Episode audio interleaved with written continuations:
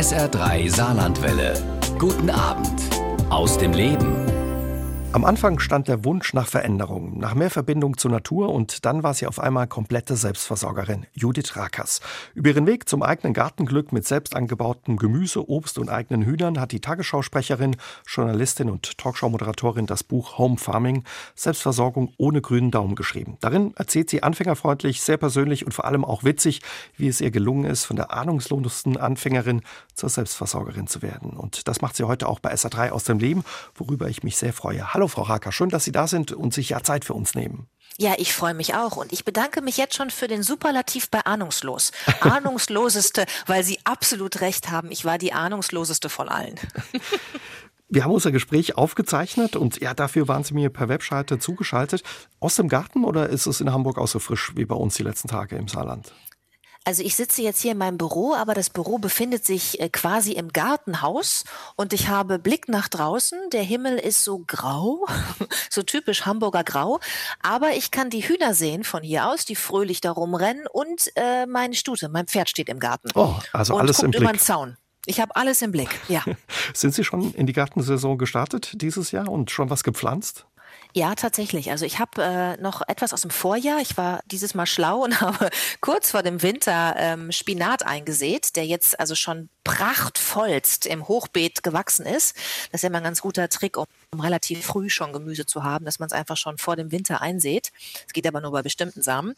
Und ansonsten habe ich äh, schon einiges vorgezogen, wie man sagt, im Gärtnerfachdeutsch, was ich mir jetzt auch so ein bisschen drauf geschafft habe. Also ich habe äh, Samen im warmen Wohnzimmer zum Keimen gebracht mhm. und habe die kleinen Pflänzchen, die dann so fünf Zentimeter groß sind, auch schon umgepflanzt in eigene kleine Töpfchen. Die stehen jetzt vor dem Fenster und warten darauf, dass es warm genug ist, weil wir im Moment immer noch Minusgrade haben hier nachts in Hamburg, dass es warm genug ist, draußen ins Beet oder ins Gewächshaus gepflanzt mhm. zu werden. Also so ungemütlich und kalt wie bei uns im Saarland äh, die letzten Tage. Aber das klingt gar nicht mehr nach ahnungsloser Anfängerin, sondern irgendwie schon sehr nach Profi, was Sie da alles erzählen von Ihrem Garten. Wie kam es eigentlich dazu, dass Sie ja zur Selbstversorgerin wurden? Was hat da so den Anstoß gegeben? Das ist wirklich eigentlich so passiert, muss ich sagen. Also ich hatte jetzt nicht das Ziel oder den, den ausgesprochenen Wunsch, dass ich jetzt Selbstversorgerin werden will, sondern ich wollte einfach Gemüse anbauen und das ausprobieren. Und ich hatte wirklich nicht besonders viel Selbstbewusstsein, was das angeht, weil ich nie einen grünen Daumen hatte und auch wirklich mich für Gartenthemen eigentlich bisher nicht interessiert hatte und auch die Zimmerpflanzen bei mir immer alle eingegangen sind. Und das Basilikum aus dem Supermarkt war irgendwie, ich weiß, war keine 24 Stunden bei mir, da ist es äh, gestorben. Ich weiß nicht warum, aber ja, es ist einfach, es hat alle Blätter von sich geworfen, war braun und vertrocknet, egal was ich gemacht habe. Also ich dachte immer, ich habe kein Glück damit und so wollte ich es einfach mal ausprobieren. Weil, und das war so ein bisschen die Initialzündung, ich bei meiner Talkshow 3 nach 9 einen ganz interessanten Gast hatte. Äh, und zwar Wolf-Dieter Storl. Der ist Professor, Bioethnologe, wie heißt das nochmal? Ich komme aber nicht drauf. Also er beschäftigt sich mit Pflanzen mhm. und äh, mit Pflanzen in verschiedensten Kulturen. Hat auch schon bei irgendwelchen Naturvölkern gelebt und dort studiert, wie die äh, Ackerbau quasi betreiben und wie die Pflanzen kultivieren. War in der ganzen Welt unterwegs und lebt im Allgäu auf einem Bergbauernhof und ist dort kompletter Selbstversorger. Und er hat so ganz lange graue Dreadlocks, ist also ein älterer Herr mittlerweile, ja, und ist komplett autark äh, da auf seinem Bergbauernhof. Und der war zu Gast bei mir und den fand ich unglaublich interessant. Also ich habe sein Buch gelesen, wo es auch um Selbstversorgen geht und habe immer gedacht, boah, ist das toll, wenn man sich irgendwie um dieses Grundbedürfnis Lebensmittel anbauen selbst kümmern kann. Aber ich habe eben auch gedacht, gut, der Mann ist äh, vom Berufswegen quasi Pflanzenexperte, ja, mhm. äh, der ist Fulltime-Jobmäßig regelmäßig im Garten, der kann das natürlich machen, der schafft sowas auch. Es ist halt eine andere Welt, die mit meiner nichts zu tun hat. Aber es hat mich irgendwie nicht losgelassen. Ich fand das Gespräch mit ihm so toll in der Talkshow und ich fand sein Buch so gut, dass ich irgendwann gedacht habe, ich probiere das jetzt einfach mal. Auch wenn ich keinen grünen Daumen habe, ich fange jetzt einfach mal an. Ja, und dann ist äh, innerhalb äh, von zwei Jahren aus mir auch eine Selbstversorgerin geworden. Also ich, ich kam so ein bisschen so irgendwie dazu, weil ich es einfach ausprobiert habe, weil ich angefangen habe. Sie haben ja schon gesagt, einen grünen Daumen hatten Sie eigentlich nicht. Sie sind in Paderborn aufgewachsen, äh, Frau Rackers. Gab es bei Ihnen zu Hause einen großen Garten in Ihrer Kindheit? Ja, ich bin sogar in Bad Lippspringe aufgewachsen. Das ist noch kleiner. Noch ländlicher? ist ein, ja, es ist ein kleiner Luftkurort äh, am Teutoburger Wald in der Nähe von Paderborn. Ich bin halt in Paderborn geboren, weil wir kein Krankenhaus hatten in Lippspringe. So klein war das. Deswegen musste man in Paderborn zur Welt kommen und dort auch Abitur machen, weil kein Gymnasium in Bad Lippspringe. Also sehr ländliche äh, Gegend. Wir hatten einen Garten, ein kleines Häuschen mit Garten direkt am Kurwald, aber wir hatten keine äh, Gemüsepflanzen. Also wir hatten wirklich nur einen Ziergarten und mein Vater hat den, ich sag mal, bewirtschaftet. Also der hat sich da ums Rasenmähen gekümmert und auch ums Unkrautjäten. Ich hatte da nie Interesse dran. Ich erinnere aber, dass meine Großeltern beide Gemüsegärten hatten. Und beide hatten Erdbeeren, was ich toll fand im Sommer im Garten, mhm. und hatten auch Kartoffelecker. Ich war aber leider so klein, als die äh, noch lebten und das gemacht haben, dass ich, ich ärgere mich heute, dass ich nichts äh, von ihren Tricks und Tipps äh, mitnehmen konnte jetzt in mein Gärtnerleben. Also könnte ich die Zeit zurückdrehen, würde ich als Kleinkind und als, als, als ganz junges Mädchen mit auf dem Acker stehen und mithelfen. Aber ich habe es leider nicht gemacht. Mittlerweile pflanzen Sie selbst auch Kartoffeln an, ne, bei Ihnen im Garten? Richtig. Seit letztem Jahr wollte ich das auch mal ausprobieren. Ich habe erst angefangen mit so, ich sag mal, den klassischeren Dingen, die ich als klassischer empfinde, also Möhren, Zwiebeln und Kohlrabi und verschiedene Salate, Rucola, Pflücksalat, Kopfsalat. Das habe ich zuerst gemacht und dann hat das so gut funktioniert, dass ich dachte, okay, jetzt traue ich mich auch an die Kartoffeln weil die brauchen ja ein bisschen mehr Pflege als einfach nur Samen in die Erde tun. Da muss man ja ne, da so einen kleinen Graben ausheben, da muss man die vorgekeimten Kartoffeln da reinlegen, dann macht man Erde drauf und muss auch dann im Folgenden immer mal wieder anhäufeln, sagt der Gärtner. Also einfach auf Neudeutsch, ich sag mal, Erde draufschmeißen, wieder zehn Zentimeter. Und dann wächst die Pflanze wieder durch. Und das macht man dann so zwei, dreimal. Und dann entsteht da äh, eine sehr schöne Pflanze, die ist so ungefähr einen Meter hoch sehr schön grün, also auch hübsch anzusehen. Mhm. Und unten im Boden sind dann aus einer Kartoffel so 15 bis 20 neue geworden. Wow. Und das habe ich letztes Jahr äh, zum ersten Mal gemacht. Und auch da habe ich wieder gedacht, ach, das wird bestimmt sowieso nichts bei meinem Glück. Und auch da habe ich am Ende des Erntejahres im August, September gedacht, ist ja Wahnsinn, das ganze Beet war voll. Also ich habe ein bisschen zu spät geerntet, das war aber nicht schlimm, die waren alle noch super, die Kartoffeln. Und ich hatte wirklich also lilafarbene Kartoffeln, außen rot, in gelb und verschiedene Sorten. Und es hat total gut funktioniert. Was wieder zeigt, dass man es einfach nur probieren muss. Man muss ein bisschen wissen, wie es geht, ja. Also dieses mit dem Anhäufeln ist wichtig und wie tief muss man die da reinlegen, dass sie auch besser schon vorgekeimt sind und so.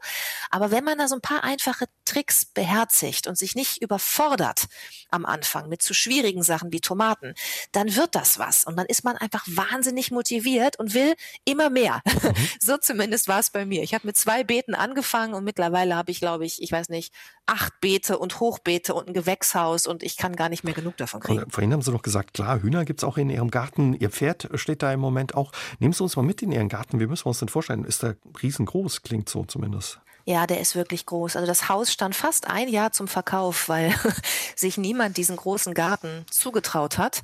Und ich hatte wirklich so wenig Ahnung, ja, vom Thema Gärtnern, dass ich gar nicht wusste, was ich mir damit aufhalte, als ich gesagt habe, ich, ich will es haben, das Haus, ist mein Traum. Ich habe also, ich wohne am Naturschutzgebiet, zweitletztes Haus, sehr, sehr ländlich, also die Straße hat noch nicht mal richtige Beleuchtung. Und äh, wir haben ja auch all unsere eigene Trinkwasserversorgung und unser eigenes kleines Abwassersystem. Und ich habe Warmwasser zum Beispiel über Solar und so. Ja, also Strom haben wir von den Stadtwerken, das schon. Also damit sind wir versorgt. Ich muss jetzt hier keinen Generator irgendwie mhm. betreiben, mhm. aber ansonsten sind wir hier relativ autark alle so, ich und meine Nachbarn. Wir sind äh, vier, fünf Parteien hier, die hier wohnen. Viele Pferdeställe um äh, mich herum, auch im Pferdeweiden. Und äh, der Garten selbst ist geprägt von ganz altem Baumbestand. Also hier sind äh, sehr schöne Eichen, riesige Birken und Tannen. Die Vorbesitzer waren Gärtner. Das heißt, hier gibt's auch riesige Rhododendren, also richtig schöner alter Bestand, ganz üppig alles. Aber was es hier halt nicht gab, als ich eingezogen bin, waren Nutzpflanzen. Also es gab keinen Kräutergarten, keinen Gemüsegarten. Es gab nur drei Obstbäume. Ich habe mittlerweile ganz viele gepflanzt und habe auch ganz viele Beeren, Sträucher, gepflanzt, Himbeeren, Brombeeren, Johannisbeeren. Also ich habe so einen richtigen Naschgarten angelegt. Wenn ich jetzt durch meinen Garten gehe morgens, auf dem Weg zu den Hühnern, nehme ich schon ein Schälchen mit und hole mir meine ganzen Beeren fürs Müsli. Dann gehe ich zum äh, Stall, hole die warmen Eier aus dem Nest äh, und mache mir irgendwie eine leckere Eierspeise und esse dazu mein Müsli mit den frischen Früchten. Ach Mensch, also es ist äh, wirklich paradiesisch. Ich wollte gerade sagen, klingt Sie sind jetzt ein bisschen neidisch. Klingt ne? wie ein Paradies. Ich bin neidisch. Ich habe keinen Garten, aber jetzt wünsche ich mir noch mehr ein. Klingt toll, wirklich.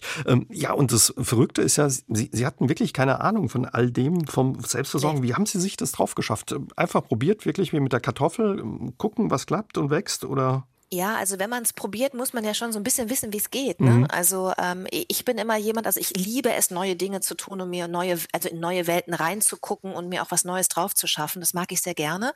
Und deswegen hatte ich jetzt auch erstmal keine Hemmung, mir das Thema Gemüsegärtnern drauf zu schaffen. Ich wusste, da muss ich viel lernen, aber da habe ich mir gedacht, ist nicht schlimm. Ne? Habe ich mir ganz viele Bücher bestellt und habe erstmal angefangen zu lesen und habe dann beim Lesen immer gedacht, oh ja, das scheint aber eine sehr komplizierte, sehr freudlose Angelegenheit zu sein. Klingt ja immer so kompliziert trocken. auch, ja. Ja, fürchterlich. Ich musste jedes dritte Wort nachschlagen. Ich, weil ich ja wirklich gar keine Ahnung hatte. Dann stand da was von Anzuchtschale. Ich so, hä? Was ist denn jetzt eine Anzuchtschale? Anzuchterde, äh, wie jetzt? Was ist denn das? Wieso ist die, was, wie unterscheidet sich die Erde von anderer? Also ich wusste einfach nichts, ja. Dann soll man da irgendwas pikieren und ausgeizen. Also diese ganzen Fachbegriffe haben mir einfach überhaupt nichts gesagt und ich fühlte mich überfordert. Und ich habe wirklich immer mehr Bücher gekauft, wo vorne Anfänger und Beginner und alles Mögliche drauf stand und wurde nicht so richtig schlau. Und dann habe ich mir Tutorials angeguckt im Internet, wie Dinge gehen, habe mich dann hingesetzt, habe mir einfach dann die Gemüsesorten gekauft, die ich gerne esse, also so ungefähr alles, was, was wächst in Deutschland. Und habe gedacht, ich probiere es jetzt einfach. Und habe dann mit diesem, ich sag mal, Halbwissen, was ich mir angeeignet hatte, es einfach ausprobiert. Und habe dann tatsächlich in meinem ersten Jahr anhand von, ich sag mal, Misserfolgen und Erfolgen sehr schnell gelernt, wie es tatsächlich wirklich geht was erfolgsversprechend ist, was für Anfänger geeignet ist, was viel Pflege braucht, was eher wenig Pflege braucht, was kriegt man hin neben seinem Job, ne? wo muss man irgendwie ein bisschen mehr Kümmerung haben und es müsste auch ein bisschen mehr Zeit haben, die man vielleicht nicht hat im Fulltime-Job und so. Also das alles habe ich dann im ersten Gartenjahr gelernt und ähm, das Ergebnis meiner Recherchen und meiner ganzen praktischen Arbeit in diesem Buch zusammengefasst. also das, das ist wirklich ein Buch, was ich selber gerne gelesen hätte am Anfang. Frau Racker, Sie haben uns eben schon ein bisschen erzählt, ja, wie Sie sich da vorgetastet haben, was funktioniert, was nicht funktionieren könnte. Da wollen wir drüber sprechen. Mit was für einem Gemüse haben Sie angefangen und sagen, ja, damit könnte man es probieren und von was sollte man besser die Finger lassen als Anfänger? Ja, ich habe so ungefähr alles gepflanzt, äh, was man pflanzen kann, hatte ich ja vorhin erzählt, weil ich immer dachte, viel hilft viel, das wird sowieso nichts. Und ne, irgendwie dachte ich, muss breit streuen, dann habe ich vielleicht ein Erfolgserlebnis. Und ich habe dann relativ schnell gesehen, was auch tatsächlich Erfolg verspricht und was nicht. Also ich empfehle ganz dringend einem Anfänger, der jetzt vielleicht nicht 30 verschiedene Sachen machen kann, aus Platzgründen, aus Zeitgründen, dass er sich das Gemüse raussucht, was wirklich einen schnellen Erfolg liefert und was auch einfach ist, also wo auch eine, ich sag mal, eine Wachsgarantie mitgeliefert wird mit den Samen. Und das ist zum Beispiel, sind Radieschen und auch Salat. Also man kann äh, zum Beispiel Pflücksalat auswählen. Den kann man sich auch dann zu Hause, wenn man keinen großen Garten hat, in eine Schale pflanzen oder man kauft sich so ein kleines so ein Metallhochbeet, was man vor ein helles Fenster stellt. Und da kann man dann wirklich äh, Pflücksalat wachsen lassen und Radieschen. Nach vier bis sechs Wochen vom Samen in die Erde legen an, nach vier bis sechs Wochen habe ich eine verzehrfähige Frucht. Und Klingt es gut. wächst auf jeden Fall. Also es mhm. kommt auf jeden Fall Salat raus, wenn es Wasser bekommt und wenn es hell genug ist. Und es kommen auf jeden Fall Radieschen raus. Und deswegen sind das für mich so Motivationsbooster. Ja, und wenn man das hinter sich gebracht hat, hat man ja nach sechs Wochen gemerkt, oh, ich habe doch einen grünen Daumen, ne? Weil es wird auf jeden Fall funktionieren. Und dann kann man sich auch an die etwas schwierigeren Sachen trauen, wie zum Beispiel Möhren oder äh, Kartoffeln. Dann kann man auch irgendwann die Tomaten und die Gurken in Angriff nehmen, die ich äh, als ja, Gemüse gut. für Leidensfähige bezeichne. Tomate ist schwierig. Weil, ja, also mit Tomaten kriege ich auch immer wieder Rückmeldung. Ich habe ja auf Social Media ganz viele Menschen, die mittlerweile mir Fotos schicken von ihren Ernteerfolgen oder mich fragen auch äh, und, und Tipps von mir wollen. Ganz viele schreiben mir, ach, in dem Buch steht ja, ich soll nicht mit Tomaten anfangen. Ich habe es trotzdem gemacht, weil ich die so gerne esse und es ist nichts geworden. Ja, deswegen steht das da auch drin, dass man das nicht machen sollte. Tomaten sind wirklich extrem zickige Dieven. Nichts braucht so viel Pflege, nichts ist zickiger als eine Tomate. Und deswegen sollte man damit nicht beginnen. Ich finde die Tomate toll als Gemüsepflanze. Ich habe mittlerweile ein ganzes Gewächshaus voll, ja, weil man sät einmal und man kann ja immer wieder ernten. Das ist ja anders als bei einem Kopfsalat, wo man dann den ganzen Kopfsalat erntet und dann ist er ja weg. Ne? Da muss man dann wieder was Neues pflanzen. Also Tomate ist schon lecker und es ist sinnvoll, aber um sie dahin zu bringen, dass sie Früchte trägt, ist relativ viel, ich sag mal, Vorwissen nötig und auch viele Arbeitsschritte. Und gute Nerven höre ich ein bisschen Zeit raus. auch. Ja, es ist einfach, ich, also ich kann es ja mal vielleicht so ganz kurz skizzieren, wenn wir die Zeit haben, wie es bei einer Tomate ist. Ich habe ja vorhin gesagt, Radieschen, Samen in die Erde, Mhm. Wasser geben, nach sechs Wochen verzehrfähige Frucht. That's it. Das ist es. Ja, bei Pflücksalat auch. So, jetzt die Tomate. Ich lege den Samen in die Erde. Das muss ich im Warmen tun. Also es muss im Haus oder in einem beheizten Gewächshaus bei so 20 bis 22 Grad erfolgen, bei Zimmertemperatur. Dann sprießt je nach Sorte aus diesem Samen tatsächlich ein Keimling. Nicht aus jedem Samen, aber man muss so ein bisschen in so einer Anzuchtschale verschiedene Samen verteilen. Dann kommt vielleicht aus jedem dritten oder so kommt nur ein kleiner Keimling raus. Wenn dann die ersten richtigen Blätter da sind, muss ich das aus der Anzuchtschale rausnehmen und in einen eigenen Topf setzen.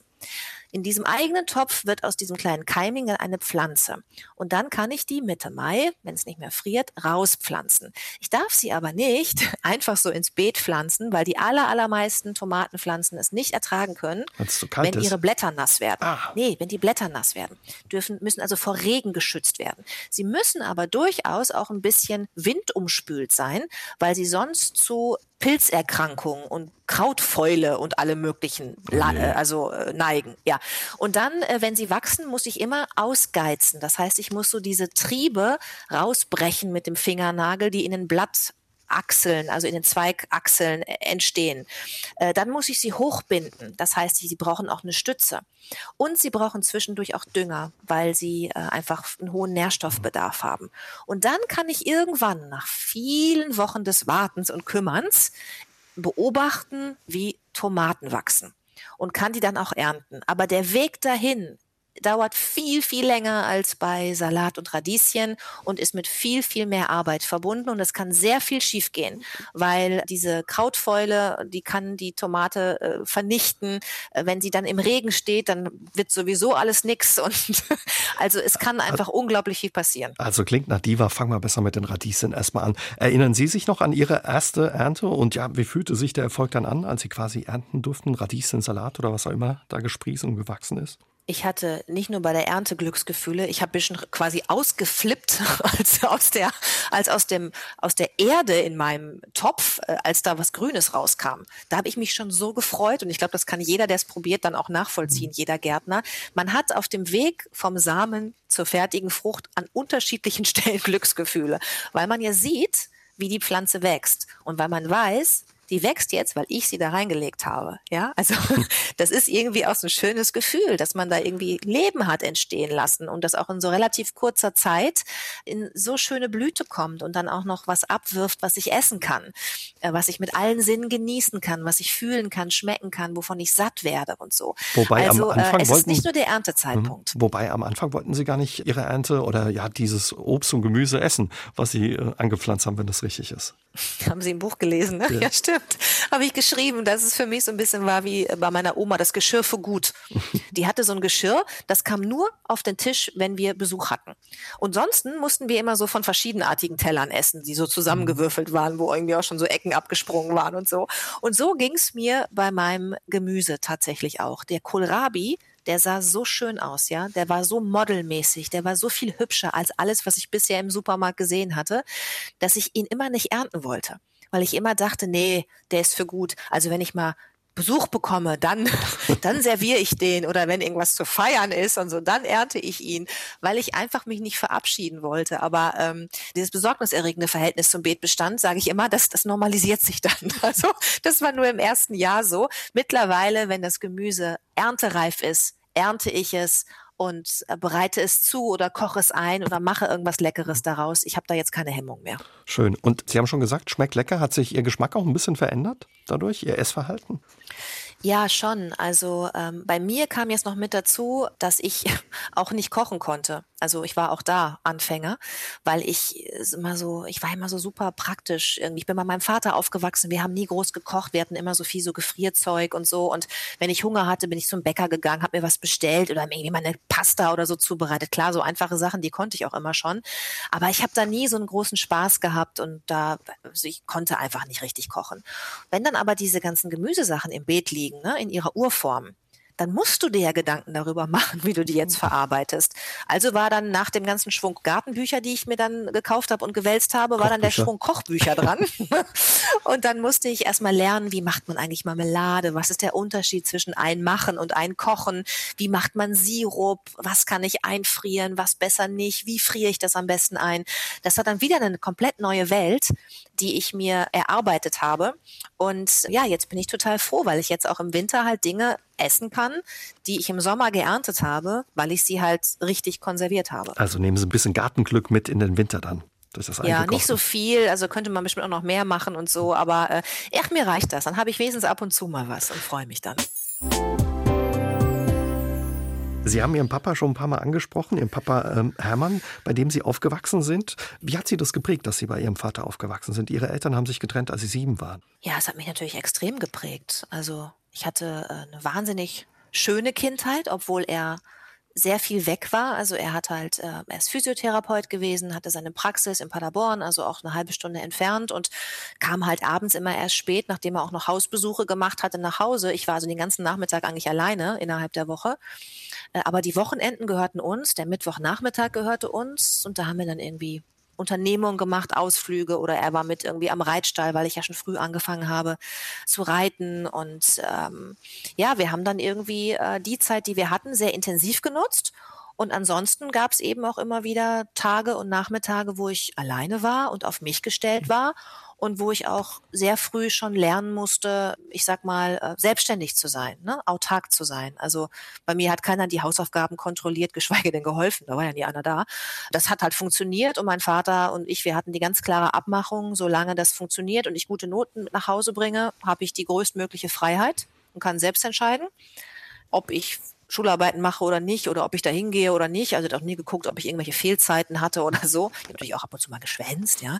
Äh, also solange die Noten äh, gut waren, äh, war für ihn alles in Ordnung. Das Gro war unsere Abmachung. Großes Vertrauen höre ich daraus. Sie haben im Fokus mal erzählt oder haben ein Porträt über Ihren Papa geschrieben, dass so das erste Wort, was Ihnen einfällt, wenn Sie an Ihren Vater denken, das Wort Sicherheit ist. Ja, ist es, obwohl ich so viel alleine war, ähm, weil er für mich immer der Fels in der Brandung war. Also ich wusste einfach, äh, das weiß ich heute noch, dass ich mich zu 100 Prozent auf ihn verlassen kann. Ich glaube auch, dass ein Kind genau das Gefühl braucht. Ich glaube, es liegt gar nicht daran, ob es Mutter ist oder Vater ist oder ob es beide sind oder eine riesige Familie. Ich glaube, wenn man so einen Anker hat, ja, der einem dieses Urvertrauen mit auf den Weg gibt und dieses Gefühl von Sicherheit in dem Sinne, dass man egal wann man anruft, ja, Hilfe bekommt, was auch immer, mhm. dann ist das unglaublich gut, weil einem das eben, ja, dieses Urvertrauen ist, glaube ich, die beste Wurzel, um jetzt wieder zum Garten zu kommen, die man, die man haben kann für sein späteres Leben. Also ich wüsste genau, wenn ich meinen Vater jetzt anrufe und sagen würde, Papa, ich kann nicht sagen, warum, aber du musst dich jetzt ins Auto setzen und dann musst du bitte an die Nordsee fahren und dann geh ins Wasser und, und schwimm in Richtung USA. Ja, der würde das machen weil er genau wüsste, ich würde das nur von ihm verlangen, wenn es jetzt irgendwie um Leben und Tod geht und wenn es irgendwie sinnvoll wäre. Der würde das, ich glaube, das braucht man, dass man dass man jemanden hat, der einem bedingungslos vertraut, dem man selber bedingungslos vertrauen kann, auch wenn diese Notfälle nie eintreten. Das ist ja auch Quatsch, ja, da durch, durch die Meere zu schwimmen. Aber ich wüsste, er würde das tun für mich und ich würde es für ihn genauso tun. Ein schönes Kompliment. Ohne da tausendmal nachzufragen, schönes, warum, wieso, weshalb. Ein schönes Kompliment auf alle Fälle für Ihren Vater. Und Sie haben auch viel Spaß miteinander gehabt. Mit neun Jahren durften Sie schon den GTI vom Papa fahren. Und zwar mit äh, Schalten und Kuppeln und so. Hat er großen Wert drauf gelegt. Ja, ich war neulich mit ihm äh, jetzt beim Recyclinghof hier in Hamburg, weil wir Laub weggebracht mhm. haben. Ich habe so einen äh, Anhänger. Da hat er sich tierisch darüber aufgeregt, dass ich so Schwierigkeiten hatte, rückwärts mit dem Anhänger einzuparken. Weil auch das ja, gut, hat das er mir schon sehr früh beigebracht. Wirklich, weil das ist was für Fortgeschrittene mit Anhänger einparken. Ja, aber ich habe früher einen Pferdeanhänger gehabt und okay. hat er auch mit mir geübt und so, ne, auf dem Supermarktparkplatz. Mhm. Und ich konnte das auch mal sehr gut. Aber ich hatte jetzt schon, ich war jetzt einfach schon irgendwie zwei, drei Jahre nicht mehr. Es war jetzt ein bisschen ungewohnt. Du, da hat der richtig, also, da müssen wir jetzt auch mal wieder auf den Parkplatz fahren. Jetzt kannst du mal üben. Das nächste Mal kommen, dann kannst du das aber wieder und so. Das hat den tierisch genervt, dass ich da drei, vier Mal korrigieren musste, weil er sich dachte, ich habe dir das doch extra beigebracht, als du so jung warst. Weil für meinen Vater war das, äh, ich meine, natürlich verboten, das weiß er auch, ja. Aber mein Vater hat immer gesagt, ist mir egal egal.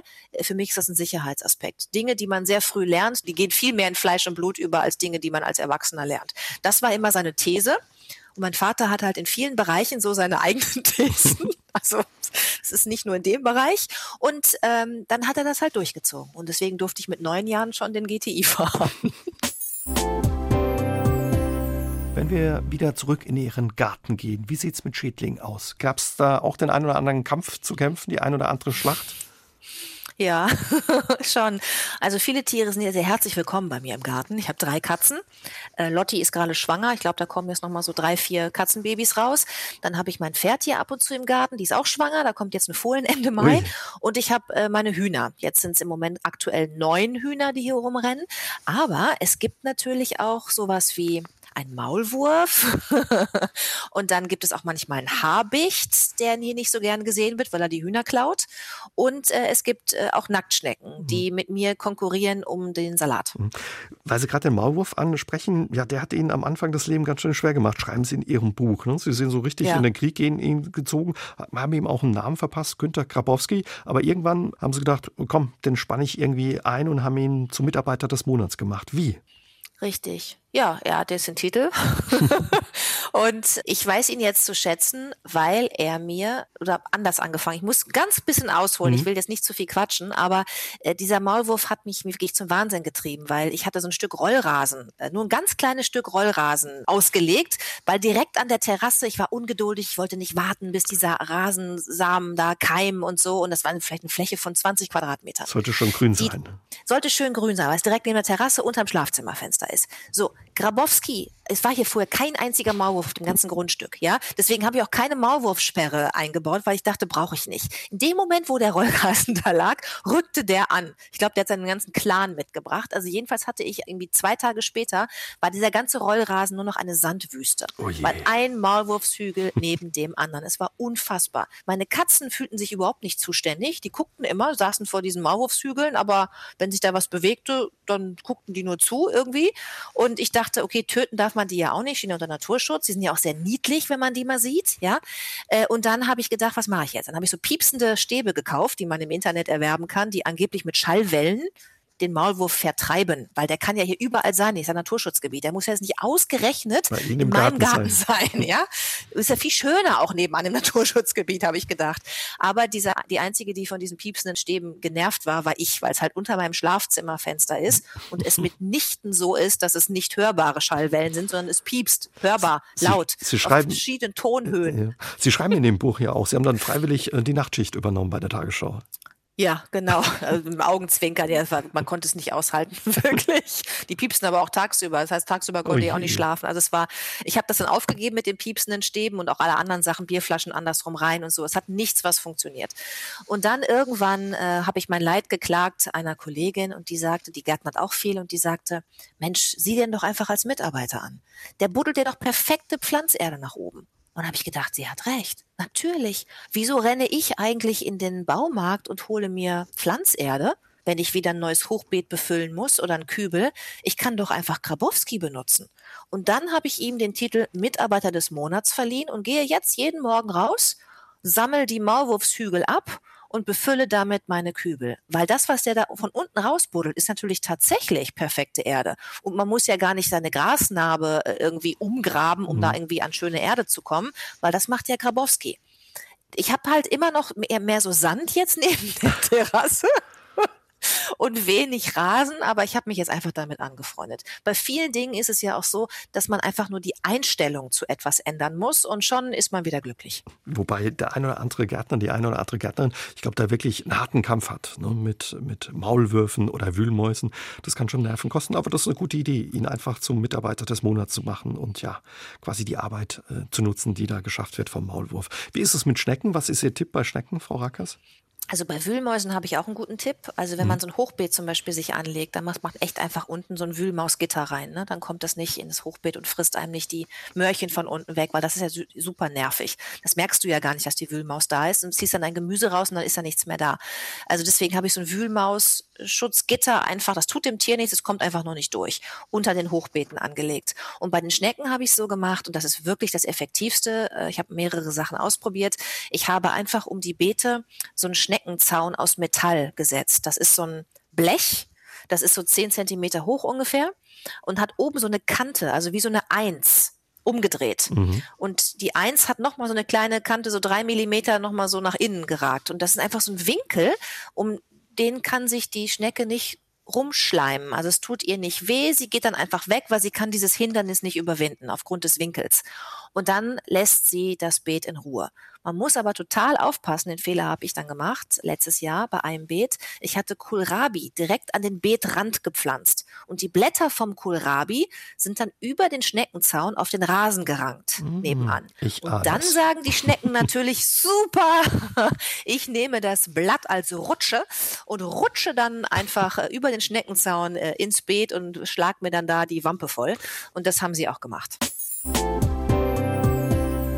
Sie beginnen inzwischen Ihren Tag regelmäßig mit einem Ei aus Ihrem eigenen Hühnerstall, denn Sie haben auch Hühner in Ihrem Garten. Ursprünglich waren es vier, inzwischen sind es deutlich mehr.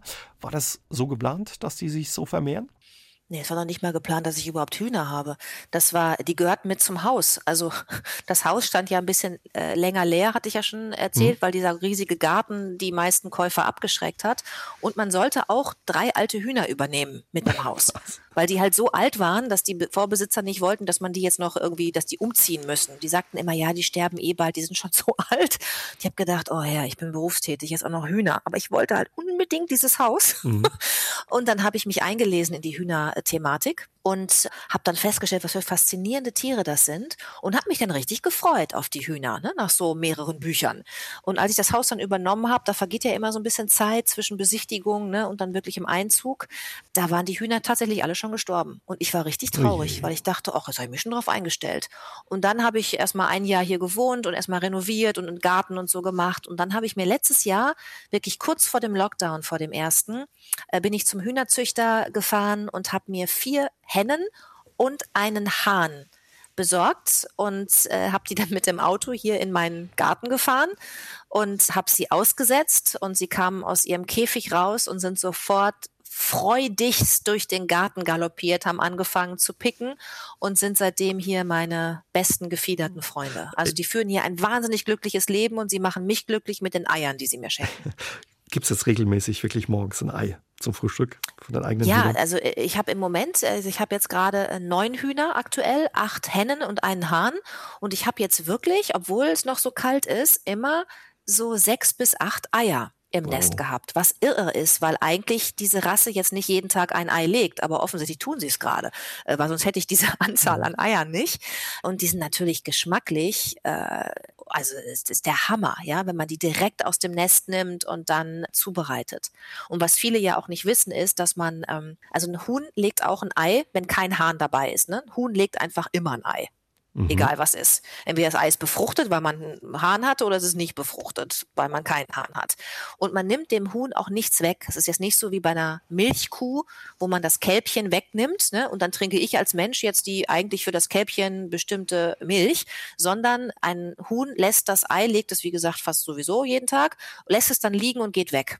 Nur ganz selten, manche Hühnerdamen sogar nie in ihrem Leben, kommen die in Brutlaune und wollen auch aus den Eiern was ausbrüten. Und dann setzen sie sich drauf auf die Eier und dann verteidigen sie die Eier auch. Das heißt, wenn ich in den Stall gehe und da sind einfach nur Eier im Nest, kann ich die immer guten Gewissens nehmen und auch sofort essen, weil aus denen sowieso niemals ein Küken geschlüpft wäre, weil die Henne sich nicht draufgesetzt hätte, weil sie nicht in Brutlaune war.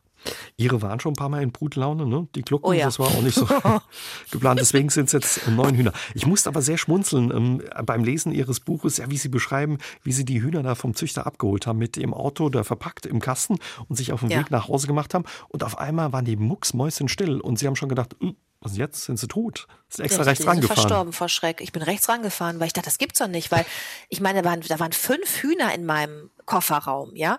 Und der Kofferraum, ich habe so einen so so ein Geländewagen, der ist verbunden mit dem, also es war jetzt auch keine Trennwand dazwischen oder so. Also ich habe wirklich, ich habe alles Mögliche gehört. Da hinten war so ein Ball noch, der ist immer hin und her gerollt, aber von den Hühnern habe ich nichts gehört.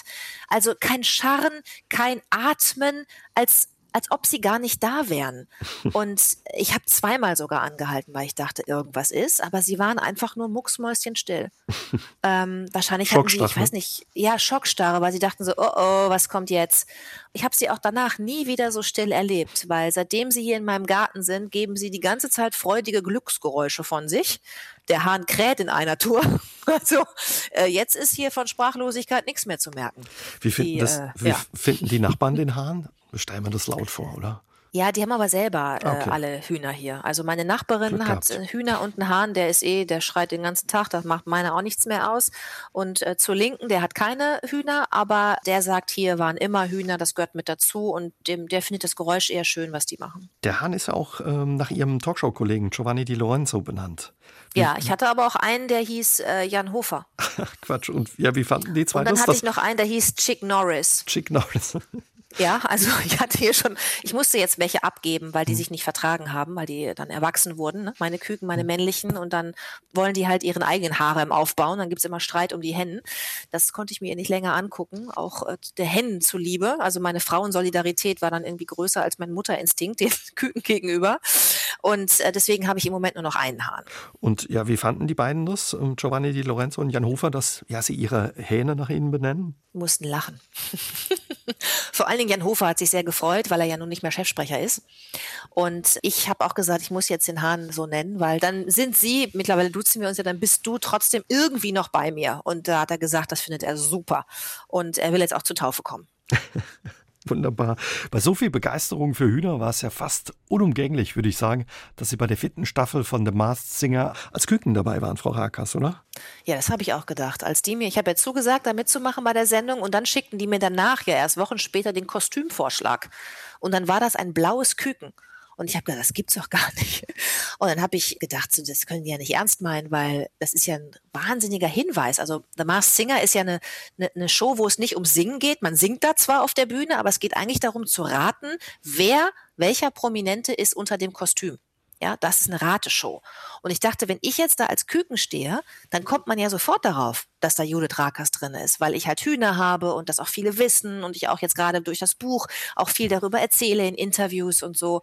Und dann war dieses Küken auch noch blau, wie die Tagesschau. Und ich habe gedacht, das gibt's doch nicht, das rät doch jeder sofort. Aber es hat gar keiner erraten. Die haben sich an so Mini-Indizien festgehalten, die sie da in ihre Filmchen eingebaut haben, weil da in jeder Woche immer so, so ein Film läuft, der so beschreibt ne, oder einen mhm. kleinen Hinweis gibt auf den Prominenten.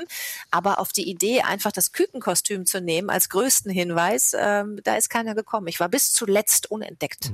Wie kamst du der Teilnahme? Singen Sie gerne oder? Ja, das frage ich mich auch immer, wie es zu der Teilnahme kommen konnte. Das fragen sich auch alle, die es gehört haben. Ach, so schlimm war das Weil, Doch, es war schlimm. Nein, also es war jetzt, es war auch nicht schön. Ne? Also das muss man mal ganz ehrlich sagen. Ich singe äh, sehr gerne und auch voller Inbrunst, aber ich kann es halt nicht. Ja, also ich kann es nicht besonders gut. Und normalerweise würde ich mich auch nie auf eine Bühne stellen und da singen, weil ich genau wüsste, das ist halt schlecht. Ja, aber da es ja nicht um Singen ging und um die Qualität, sondern ums Raten, und ich dachte, ah, das könnte sein, dass da keiner drauf kommt, dass hier die Frau von den Nachrichten jetzt da in so einem mhm. Kükenkostüm rumspringt, äh, habe ich mitgemacht, weil ich ähm, es auch immer toll finde, was, was Neues zu machen. Also ich bin sehr lebenshungriger, neugieriger Mensch und wenn da etwas lockt, was ich noch nicht kenne, was ich aber gut finde, also dann, dann bin ich immer die Erste, die hier schreit, weil ich dann denke, am besten weiß man, wie es sich anfühlt, wenn man selbst mal mitgemacht hat. Und Sie müssen ja unheimlich viel geheim halten oder Sie müssen die Teilnahme unheimlich geheim halten. Fiel das schwer und wer wusste davon oder wie haben Sie es hingekriegt, dass keiner was rausbekommt? Ja, das ist schon nicht so einfach, weil das eben über sechs Wochen lang macht man da ja mit. Das sind sechs Shows. Also je nachdem, wann man rausfliegt, ist es dann auch nur eine Show. Ich habe bis zur vierten Show einschließlich durchgehalten und dann musste ich ja zum Finale schon wieder hin. Also ich habe nur eine ausgelassen, so könnte man es auch sagen. Und das war jetzt nicht so einfach, ähm, das äh, zu verbergen, weil man darf es wirklich nur seinem Lebenspartner erzählen. Also man muss da Verschwiegenheitsklauseln unterschreiben, wo es dann auch hohe Vertragsstrafen gibt, wenn man dagegen verstößt. Es darf einfach niemand wissen. Äh, das war nicht so einfach, aber am Ende wussten ja alle, warum ich vielleicht etwas schwer zu erreichen war in diesen sechs Wochen. Bei all dem, was Sie uns erzählt haben, wie viel Zeit verbringen Sie im Garten und vor allen Dingen, ja, wo nehmen Sie all die Zeit her bei den Dingen, die Sie machen? Neben der Tagesschau sind Sie auch bei der Talkshow 3 nach 9, sind häufig unterwegs für Reportagen für den NDR. Wo nehmen Sie Zeit her? Also ich verbringe einfach meine ganze freie Zeit im Garten. Und das ist manchmal gar nicht so viel. Das stimmt schon, weil ich halt im Schichtdienst arbeite bei der Tagesschau und wir ja auch am Wochenende arbeiten. Ne? Wir haben ja jetzt auch keine klassischen Feiertage. Also bei uns wird auch Heiligabend gesendet und zu Ostern gesendet. Aber natürlich habe ich auch zwischendurch mal frei und auch mal Ruhepausen und da mache ich dann halt keine Wanderung, ja, oder äh, eine Städtetrip. Ich meine, es geht ja sowieso im Moment alles gar nicht wegen Corona, äh, mhm. wegen des Lockdowns. Äh, ich verbringe dann die Zeit im Garten und mache das unglaublich gerne. Und wenn wenn ich da mal drei Wochen keine Zeit hatte, in den Garten zu gehen, ist doch gar kein Drama, wenn man den Garten geschickt anlegt und nicht so pflegeintensiv anlegt und auch die richtigen Gemüsesorten da auswählt, dann muss man sich auch gar nicht so viel kümmern. Wenn man dann alle drei, vier Wochen mal so ein bisschen Unkraut jätet, dann reicht das. Ist der Garten dann auch ein Stück weit Ausgleich zu den Nachrichten, zu den schlechten, die Sie da häufig auch ja, vorlesen müssen? Ja, total. Absolut. Also früher, weiß ich noch, als ich in der Stadt noch lebte, habe ich mein Handy immer am Mann gehabt, weil ich immer dachte, ah, irgendwie Breaking News, vielleicht ploppt da irgendwas auf auf meinem Display. Ich habe mittlerweile jetzt, wo ich hier auf dem Land lebe und das, den Garten habe, komme ich manchmal abends ins Haus, weil ich die ganze Zeit draußen mhm. war. Und dann sehe ich mein Handy auf dem Küchenblock liegen und denke so, ach guck mal, jetzt hast du den ganzen Tag im Garten, hast nicht einmal drauf geguckt. Und ich glaube, dass das auch gesund ist. Ich glaube, dass es wichtig ist für uns alle, dass wir echte Auszeiten haben und nicht immer abrufbar sind und nicht immer mit einem Auge im Job sind. Für mich ist ja jede aktuelle Entwicklung letztlich Job. Ne? Mhm. weil ich damit zu tun habe. Und ich glaube, es ist gesunder für den Körper und für die Psyche, wenn man sich auch wirklich dann mal echte freie Zeit gönnt. Und im Garten ist das Schöne halt, dass man so, ja, man ist so beschäftigt auf, auf eine Sache. Ne? Also Körper und Geist wollen dann gerade das Gleiche. Man ist sehr konzentriert, äh, man ist an der frischen Luft, man hört die ganzen Naturgeräusche. Es ist ein sehr sinnliches Arbeiten, wenn man mit den Händen wühlt in der Erde. Es triggert auch was an, was in uns allen noch ist, weil ich meine, wir haben ja erst vor wenigen hundert Jahren aufgehört, äh, selber Ackerbau zu betreiben, jeder für sich, ne, in der arbeitsteiligen Gesellschaft mit der Industrialisierung. Also vorher haben wir das ja alle gemacht irgendwie und waren damit beschäftigt, also in der Evolution meine ich jetzt, ne, der mhm. menschlichen Evolution. Das heißt, das triggert etwas sehr Ursprüngliches, glaube ich, in uns allen an und es ist auch der perfekte Ausgleich zu äh, diesen Berufen in der digitalen Welt und diesen Bürojobs, wo wir alle arbeiten, Stress haben und irgendwie viel wegschaffen und am Ende Ende des Tages uns gar nicht mehr erinnern können, was konkret wir jetzt eigentlich gemacht haben. Und vor allen Dingen können wir uns nichts angucken. Ein Handwerker kann sich den Stuhl angucken, den er gebaut hat. Was macht man denn nach einem Bürojob? Man kann sich gar nichts angucken. Man kann vielleicht sehen, den Ordner hat man jetzt irgendwie Dollar durchgearbeitet und so, aber es ist nicht so ein sinnliches Erleben dessen, was man geschafft hat mit seiner eigenen Händearbeit. Und das ist im Garten anders. Da ist die Gartenarbeit ein guter Ausgleich. Wie ist das eigentlich? Ja, Sie haben es gesagt, Sie haben immer die Nachrichten um sich in Ihrem Job, gerade bei der Tagesschau. Machen da Ihnen einige Nachrichten auch zu schaffen? Und wenn ja, welche sind es? Ja, natürlich äh, viele Nachrichten. Also ich werde jetzt immer gefragt, wie ich das aushalte, jeden Tag über Corona zu berichten. Da sage ich immer, na ja, ich halte das ja jetzt seit 16 Jahren aus schlechte Nachrichten äh, verkünden zu müssen. Und äh, es gab ja auch schon vor Corona eine Nachrichtenlage, die besorgniserregend mhm. war. Und es wird auch nach Corona eine Nachrichtenlage geben, wo man sich Sorgen machen kann. Das wird mein Leben immer begleiten, dass ich mich nicht nur mit den schönen Dingen des Lebens beschäftigen kann, ja, und dass ich mit offenen Augen eben auch äh, auf, auf Krisen und Konflikte und Auseinandersetzungen äh, schauen muss. Umso wichtiger ist es, äh, einen Ausgleich zu haben. Und ich glaube auch, dass tatsächlich jetzt gerade in dieser Zeit, in der Corona-Zeit, es wirklich viele Berufsgruppen gibt, die da deutlich stärker gefordert sind. Also ich stehe im Studio, ja, ich habe Opferzahlen, ich habe Todesstatistiken, die ich verkünde, aber ich stehe nicht auf der Intensivstation. Ne? Ich muss nicht als junger Pflegelehrling, Auszubildender zugucken, wie ein Mensch erstickt und ich ihm nicht helfen kann. Also das sind doch jetzt eigentlich die Berufsgruppen, um die man sich in dieser Zeit sorgen müsste, was was, was Traumata angeht und was, was psychischen Druck angeht. Da haben Sie recht, da gebe ich Ihnen recht. Sie sind ja seit 2005 bei der Tagesschau dabei, seit 2008 ja, präsentieren Sie auch die Tagesschau um 20 Uhr. Erinnern Sie sich noch an diese erste Ausgabe um 20 Uhr? Ja, total. Mit jeder Faser meines Körpers. Ich, äh, ich hatte so ein Lampenfieber, so schlimm. Ich meine, ich war da, ich war da ja schon fünf Jahre bei der Tagesschau, hatte dann ne, das erste Jahr nur Nachtschichten machen dürfen, dann durfte ich irgendwann auch mal die Frühschicht machen, dann durfte ich irgendwann auch mal abends arbeiten, aber nur die Tagesthemen, noch nicht die 20 Uhr Hauptausgabe. Das heißt, ich war ja jetzt schon seit vier Jahren irgendwie dabei, ja. Und äh, ich hatte ja auch vorher schon Fernsehen gemacht. Ich habe das Hamburg-Journal moderiert und habe Reportagen gemacht. Aber ich stand in dieser ersten 20 Uhr und hatte Lampenfieber, als ob ich das alles zum allerersten Mal machen würde. Ich habe so gezittert, dass ich Angst hatte, dass man das sieht. Also meine Beine haben so gezittert, dass ich dachte, dass ich habe immer während des Lesens gedacht, oh Gott, die sehen das jetzt alle, mein ganzer Oberkörper vibriert, weil meine, weil meine Beine so zittern. Aber das ist natürlich dann auch weggegangen. Ne? Also ich stehe da jetzt nicht mehr mit mit zitternden Beinen. Ich bin angespannt und bin das doch richtig, dass man eine Anspannung hat und dass man hoch konzentriert ist. Aber dieses, dieses schlimme Lampenfieber, wo man eigentlich nur noch wegrennen will, das, das habe ich schon lange nicht mehr. Was man sich immer beim Zugucken fragt, neben den Nachrichten, denen man zuhört, man fragt sich immer so ein bisschen, wie bekommen Sie all die Namen von diesen ja isländischen Vulkan- oder zentralasiatischen Staatschefs über die Lippen? Üben Sie das äh, vorher kräftig oder? Sie meinen Eyjafjallajökull. Ja, wunderbar. so hieß der isländische Vulkan, der damals ausgebrochen ist. ja, das habe ich geübt tatsächlich. Da sitze ich dann in der Redaktion. Wir haben eine Aussprachedatenbank, wo man es lautschriftlich sich angucken kann. Im Idealfall hat es auch schon mal einer eingesprochen und dann übe ich das. Mhm. Meistens ist es, also bei langen Worten ist es ganz gut, die so für sich so zu zerteilen. Eja, Fjadla, Jöködel und dann erst zusammenzusetzen schnell. Eja, Fjadla, Jöködel. Aber klingt so, und äh, so ja, mache ich das. Könnt, als könnte man sie nachzwecken und sie könnten ihn problemlos aussprechen. Den Vulkan, glaube ich, auf dem Sterbebett kann ich den noch aussprechen. wirklich. Der hat sich so eingebrannt, weil das ja wirklich, das war ja ganz schlimm. Der, vor allen Dingen hat er sich ja auch ganz anders geschrieben, als man ihn mhm. spricht. Also man hat ein Wort gesehen, wo man dachte, das ist ein Fehler. Da hat einer Sonderzeichen, ist ausgerutscht auf der Tastatur. Das war aber der Name des Vulkans. Deswegen, äh, an den werde ich mich mein Leben lang erinnern können. Was geht am schwersten über die Lippen? Ist es so, ja, so isländische Vulkane oder wo bleibt man mal hängen? Ja, also ich habe, äh, also mit den Namen, ne, da muss man schon mal üben so ein bisschen, aber ich habe manchmal auch bei so ganz einfachen Begriffen Schwierigkeiten. Also es gibt, glaube ich, keine einzige Tagesschau jetzt in, ich glaube, 13 Jahre mache ich jetzt die 20 Uhr Tagesschau und davor, wie gesagt, schon ein paar Jahre die, die anderen Ausgaben. Ich habe, glaube ich, noch in keiner Tagesschau-Ausgabe den Satz nach Angaben des Statistischen Bundesamtes sauber rausgekriegt. Jetzt geht das.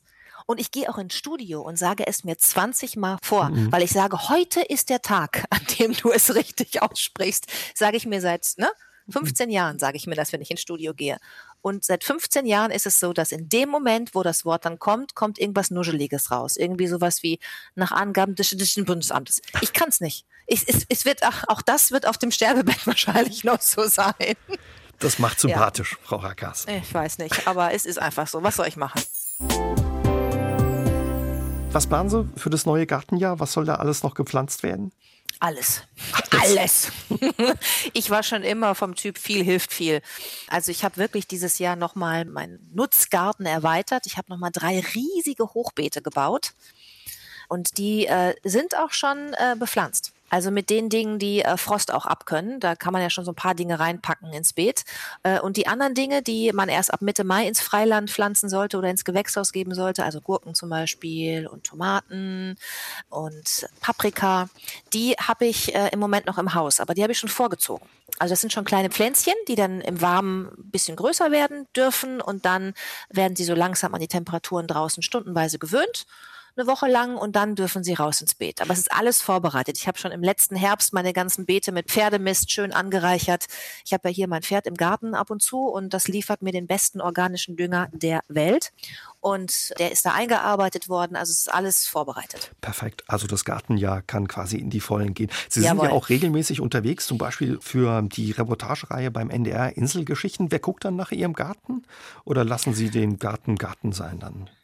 Also der Garten, der Gemüsegarten, der kommt auch gut mal zehn, elf Tage ohne mich aus. Also wenn jetzt, wir hatten die letzten beiden Sommer waren ja extrem heiße Sommer, ne? Also auch hier in Hamburg, der ganze Rasen war braun, weil es so heiß war und so Mhm. wenig Wasser war. Da hat dann tatsächlich eine Freundin von mir auch mal die Gemüsebeete bewässert.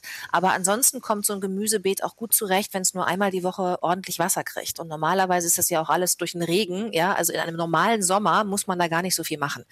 Die Tiere allerdings, die brauchen täglich Kümmerung. Und jetzt rede ich nicht von den Hühnern, die kämen auch ohne mich zurecht, weil die haben so einen Wasserspender und einen Futterspender, wo man auch ein bisschen auf Vorrat reintun kann.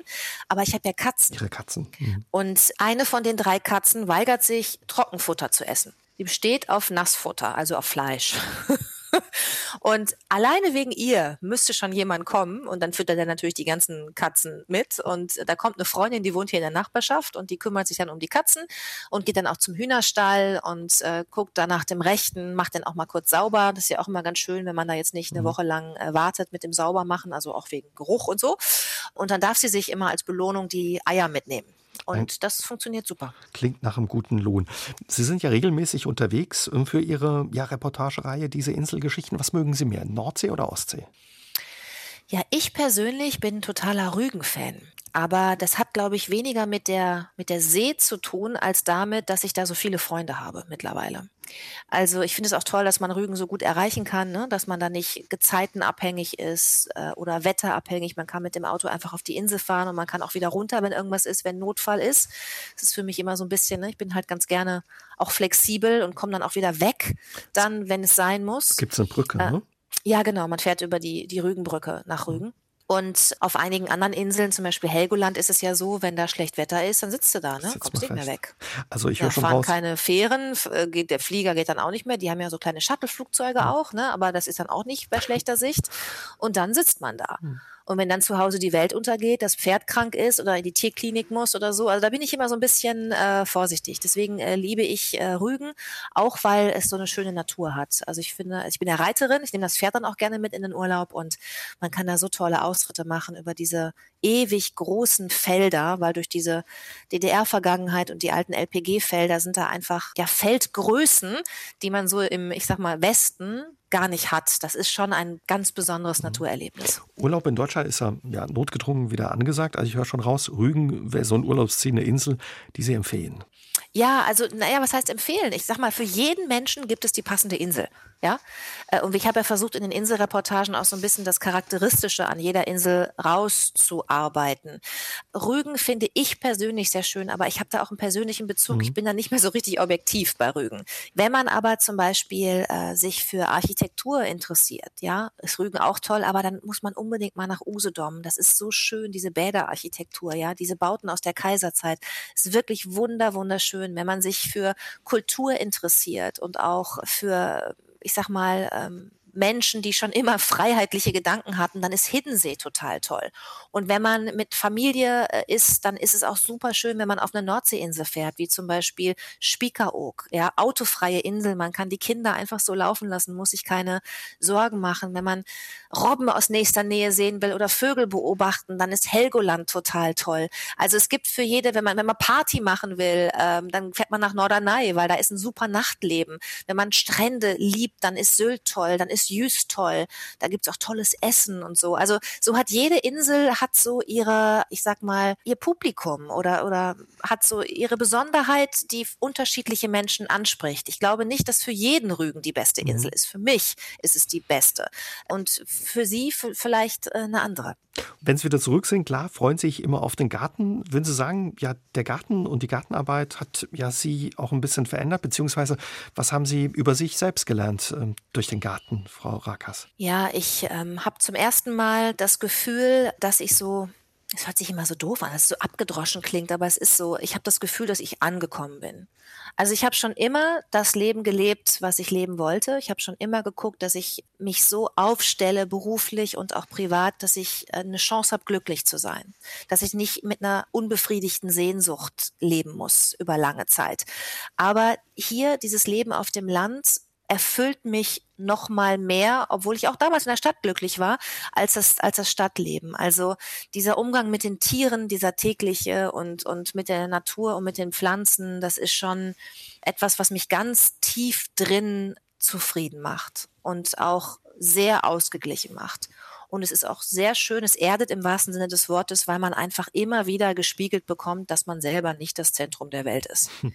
Ja, das ist auch immer, gerade in meinem Job ist das sehr gesund. Da wird bei Ihnen weiterhin viel Spaß mit Ihrem Garten und vor allen Dingen auch in diesem Jahr eine gute Ernte. Danke, dass Sie sich die Zeit für uns genommen haben. Das hat viel Spaß gemacht. Dankeschön, Frau Rakas. Mir hat es auch sehr viel Spaß gemacht und probieren Sie es mal mit Salat und Radieschen, weil die Tomaten Sie überfordert haben. ich werde es machen. Dankeschön. Tschüss. Tschüss. Aus dem Leben. Der SR3 Talk am Dienstagabend ab 20.04 Uhr gibt's auch zum Nachhören auf sr3.de, auf YouTube und in der ARD Audiothek.